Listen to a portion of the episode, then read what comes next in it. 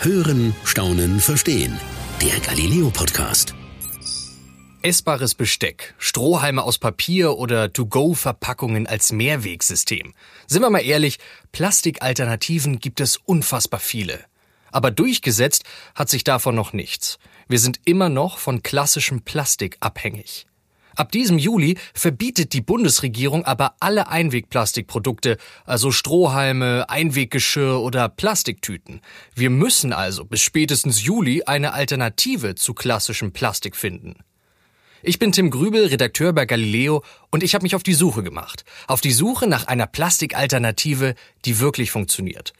Und da bin ich auf Daniel Knöppel und Kevin Matter aus Hamburg gestoßen. Die beiden Freunde entwickeln plastikfreie Produkte, die sich überhaupt nicht von normalem Plastik unterscheiden lassen. Ich habe immer so eine plastikfreie Tüte in der Hand und ihr hört das ja auch. Das klingt wie normales Plastik und es sieht auch genauso aus und fühlt sich auch so an, ist aber kein Plastik. Wie kann das funktionieren? Diese Frage fand ich unfassbar spannend und deswegen habe ich die beiden Jungs, die Entwickler dieser Produkte, in ihrem Hauptsitz in Hamburg-St. Pauli getroffen. Der Hauptsitz sieht aber etwas anders aus, als man sich einen klassischen Hauptsitz vorstellt. Die beiden arbeiten nämlich im Wohnzimmer der WG. Daniel und Kevin sind Ende 20 und wirken wie zwei ganz normale Typen. Doch sie sind richtige Revolutionäre. Die beiden haben sich 2018 entschieden, mit ihrem Projekt Hashtag I'm Plastic Free eine plastikfreie Revolution zu starten.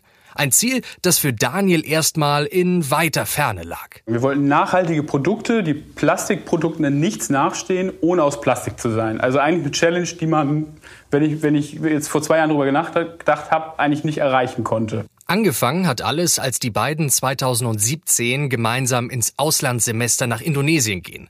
Mit Nachhaltigkeit haben die beiden Managementstudenten bis dahin eher wenig am Hut. Doch als sie eines Morgens an den Strand gehen, können sie ihren Augen nicht trauen. Sie sehen einen komplett zugemüllten Strand. Überall liegt Plastikmüll, Strohhalme, Plastiktüten, Verpackungen. Man erkennt vor lauter Müll eigentlich gar nicht mehr, dass das hier ein Strand sein soll. Dann wird einem eigentlich echt erst bewusst, wie groß die Problematik ist. Also wenn es eben kein Fisch ist, der da durchs Bild schwimmt oder durchs Meer schwimmt, sondern eben wieder eine Plastiktüte. Und das nicht zum ersten Mal, sondern beim zweiten, dritten Mal auch. Äh, dann ist das ziemlich ernüchternd und man bekommt auch ein schlechtes Gewissen. Die beiden entscheiden sich, noch in Indonesien zu handeln. Sie wollen ein umweltfreundliches Material finden, das genau wie Plastik eingesetzt werden kann und bei dem sich niemand umstellen muss. Denn für Kevin ist genau das der entscheidende Punkt. Der Konsument darf am Ende keinen Unterschied merken. Der Mensch ist ein Gewohnheitstier. Er kennt diese Plastikprodukte, er kennt eine Plastiktüte, er kennt einen Plastikstrohhalm und er möchte einfach dieses Feeling immer haben. Die Lösung finden Daniel und Kevin auf den Maniokplantagen der Insel. Maniok ist in Asien ein Grundnahrungsmittel und wirklich im Überfluss vorhanden. Die beiden erfahren, dass es auf der Insel eine kleine lokale Produktion gibt, die aus den Pflanzenresten Tüten produziert. Die beiden schauen sich auch die Produktion natürlich live an und auf den ersten Blick wirkt für die beiden alles wie eine ganz normale Plastikproduktion. Und ich frage mich, und Sie fragen sich natürlich auch direkt, wie kann das funktionieren? Die Hersteller von herkömmlichen Plastikprodukten verwenden ein Kunststoffgranulat, das aus billigem, aber sehr umweltschädlichem Erdöl besteht. Bei den plastikfreien Produkten ersetzen die Hersteller das Erdöl im Granulat durch natürliche Stärke. Die Maniokwurzel hat 40 Prozent, also extrem viel Stärke und ist daher als Grundstoff ideal geeignet. Für die plastikfreien Produkte nutzen die Hersteller dann aber nur die Abfallreste, also die Schalen. So verschwenden sie keine Ressourcen, die sie eigentlich zur Lebensmittel- oder zur Futterherstellung benötigen. Damit die Produkte dann am Ende auch die gleichen Eigenschaften wie normale Plastikprodukte haben, also genauso reißfest sind und sich auch so anfühlen, mischen die Hersteller noch pflanzliche Öle hinzu. Das ist ein wirklich cleveres Verfahren, das hier bei uns in Europa noch nicht wirklich angekommen ist. Das hat auch Kevin und Daniel ziemlich verwundert. Ich fand es halt schon erstaunlich, dass ein so innovatives Produkt in Indonesien produziert wird. Ne? Man sollte ja irgendwie meinen, dass europäische ähm, Länder eine Vorreiterrolle einnehmen. Und mit der mit Motivation sind wir dann noch zurückgekommen, gesagt, okay, wenn das bisher nicht der Fall ist, dann gehen wir es halt selber an. Als die beiden im Dezember 2017 zurück nach Hamburg kommen, machen sie sich in der WG auf die Suche nach einem heimischen Grundmaterial, das sie genau wie die Maniokwurzel einsetzen können. Stärke ist Stärke. Und wenn es eben die asiatische Kartoffel ist, die Maniokwurzel, Warum geht's dann eigentlich nicht mit der deutschen Kartoffel? Die beiden beauftragen einen deutschen Hersteller mit ihrer Idee und einer speziellen Rezeptur, Strohhalme aus Kartoffelstärke herzustellen. Denn gerade Strohhalme haben sie in ihrem Auslandssemester immer wieder am Strand liegen sehen. Für uns war dieses Symbolbild für die Plastikproblematik einfach ein Plastikstrohhalm. Und da haben wir gesagt, ey, wir lassen uns doch mal eine Lösung dafür finden. Kevin und Daniel setzen alles auf eine Karte. Sie investieren tausende Euros. Ich habe ja schon angefangen zu arbeiten. Ich war so drei, vier Monate dabei, habe also schon ein paar Gehälter gehabt, die ich da investieren konnte. Äh, Kevin äh, hatte auch noch ein paar Rücklagen. Ja, ich musste alles Ersparte, alles Ersparte nutzen und damit haben wir dann die ersten 100.000 Trinkhalme ja. finanziert. Man hat uns den Vogel gezeigt, als wir am Anfang mit, mit der Idee aufkamen ne? und dann davon erzählt haben, auch äh, meine Eltern beispielsweise, ich wette, bei deinen war es ähnlich, dass sie einfach gesagt haben, ey, bist du dir sicher, was was du da gerade vorhast. Nach über einem Jahr Entwicklung ist die erste Großproduktion fertig und die beiden bekommen mehrere Paletten von ihren plastikfreien Strohhalmen nach Hause geschickt. Die müssen sie aber auch irgendwo lagern. Bis zu diesem Zeitpunkt haben sie nämlich noch keinen einzigen Kunden. Erst habe ich mit dem Kopf geschüttelt ne, und habe gedacht, äh, pff, jetzt haben wir toll, jetzt haben wir 100.000 Halbe im Keller. Also die werden wir ja nie wieder los. Aber äh, es nützt ja nichts, die Motivation war ja da. Also haben wir gesagt, okay, lass uns loslegen. Wie macht man es am besten? Direkt zu den potenziellen Kunden hin. Also Türklinken putzen, ganz klassisch. Ähm, ein paar Samples genommen, irgendwie so 10, 20 Trinkheime Visitenkarten produzieren lassen und dann sind wir losmarschiert. Bin da eigentlich so gar nicht der Typ für. Das ist eigentlich so Kevins Ding, Xing Shang Chong gemacht quasi, wer wo rein darf. Aber man hat sich dann so ein bisschen, das hat sich ein bisschen eingespielt. Ne? Und dann, ja, Trinkheim vorgestellt, dem meistens halt Kellner oder Barkeeper. Kurz gesagt, wer wir sind, was wir machen. Ähm, und dann gesagt, probiert's doch mal aus. Und wenn ihr es cool findet, dann meldet euch bei uns. Doch genau das ist das Problem. Es meldet sich niemand. Die beiden haben all ihr Geld investiert, aber es scheint sich keiner für plastikfreie Alternativen zu interessieren. Also es war wirklich ein Rückschlag, nachdem wir die ersten Samples verteilt haben und gemerkt haben, dass da noch keine Rückmeldung kommt oder überhaupt keine Nachfrage da ist im ersten äh, direkt nach dem Verteilen. Und das, das, da war man echt, echt schockiert oder äh, ja, es war echt kein cooles, cooles Gefühl. Doch eine vermeintliche Kleinigkeit der Hashtag I am Plastic Free, der auf jedem Strohhalm gedruckt ist, bringt das Geschäft zum Laufen. Die Gäste in den Restaurants und Hotels, die haben halt Fotos von ihren Drinks mit dem Hashtag und dem Halm gemacht und uns dann verlinkt. Äh, und dann sind halt auch die ersten Bestellungen äh, eingeflattert. Äh, und ähm, ja, das war ja, da fällt einem dann schon ein bisschen Last von den Schultern, ne? Das war ja auch genau geplant. Also der Hashtag auf den Trinkheimen soll ja genau dazu führen, dass die Leute in der Bar, in dem Restaurant Bilder von, ihrem, äh, von ihren Getränken posten, dabei die, die Bar und das Restaurant vertaggen und gleichzeitig unsere Trinkheime vertaggen. Ab diesem Zeitpunkt geht's ab. Die Instagram-Community sorgt dafür, dass ihre Trinkhalme viral gehen. Die Hamburger Jungs bekommen Bestellungen aus ganz Europa. Über eine Million plastikfreie Trinkhalme bringen die beiden an den Mann. Wir sind sogar in einem Laden in Paris und auch in einem italienischen Restaurant in London, lustigerweise. Auf jeden Fall schon äh, relativ viele Kontaktpunkte. Der Hauptgrund für die vielen Bestellungen? Der Kunde merkt nur am Hashtag, dass es sich nicht um Plastik, sondern um Kartoffelschalen handelt. So kann jeder umweltfreundlich sein, ohne sich umstellen zu müssen. Alle Bestellungen, die sie aus Hamburg bekommen, liefern die beiden noch höchstpersönlich aus. So auch an die Boilerman Bar in der Hamburger Hafen City.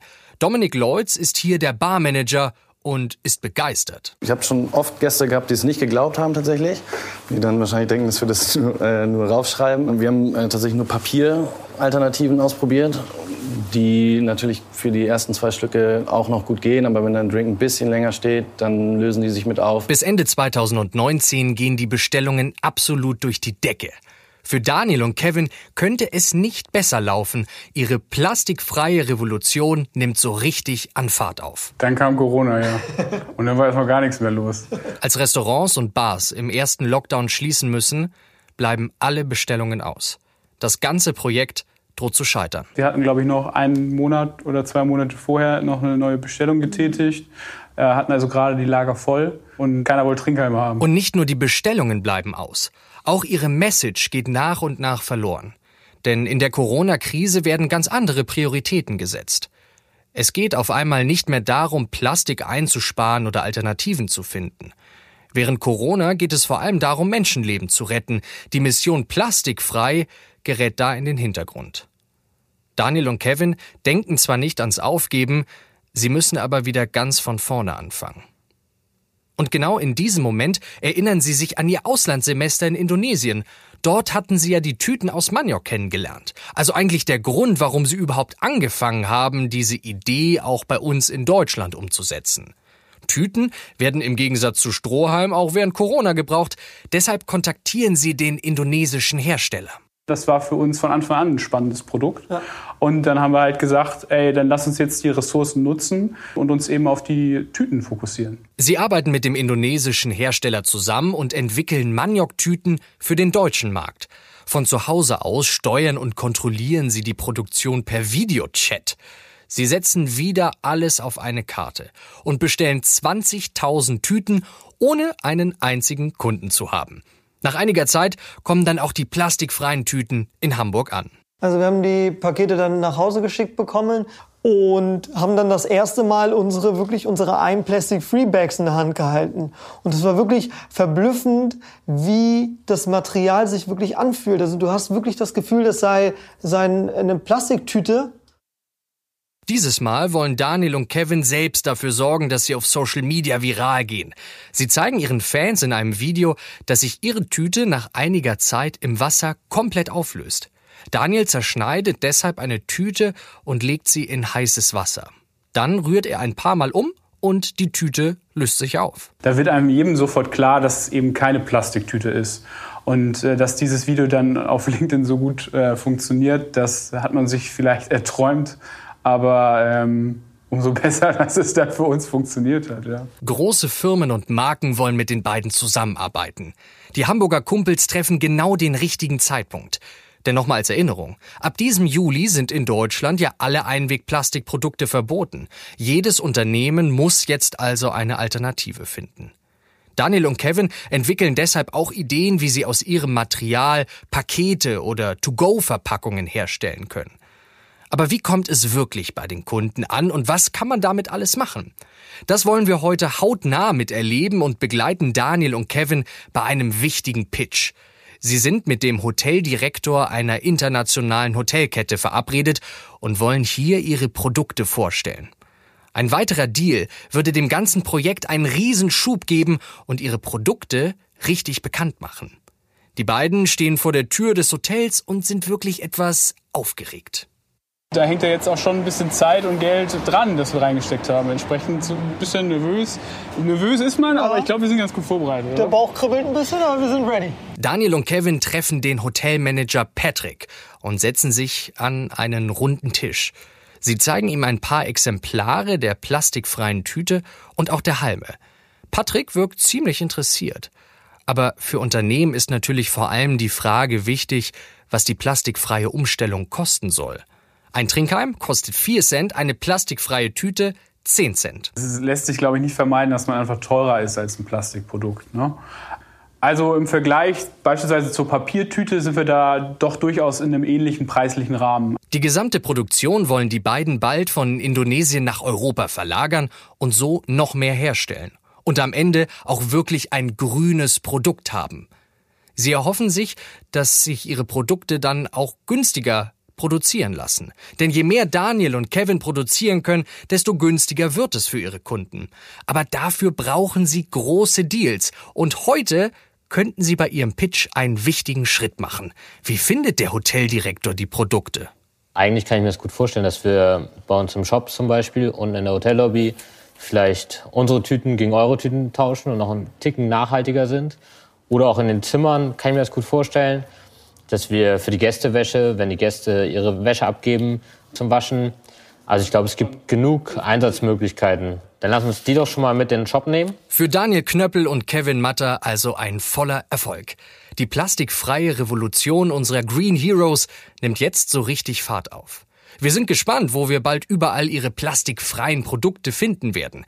Denn die beiden wollen dafür sorgen, dass wir bald alle umweltfreundlich sein können, ohne auf etwas verzichten zu müssen. Das war's für heute beim Galileo Podcast. Mehr von Galileo gibt's in der Galileo App, auf Galileo TV, in unserem YouTube-Kanal und natürlich täglich um 19.05 Uhr auf Pro 7.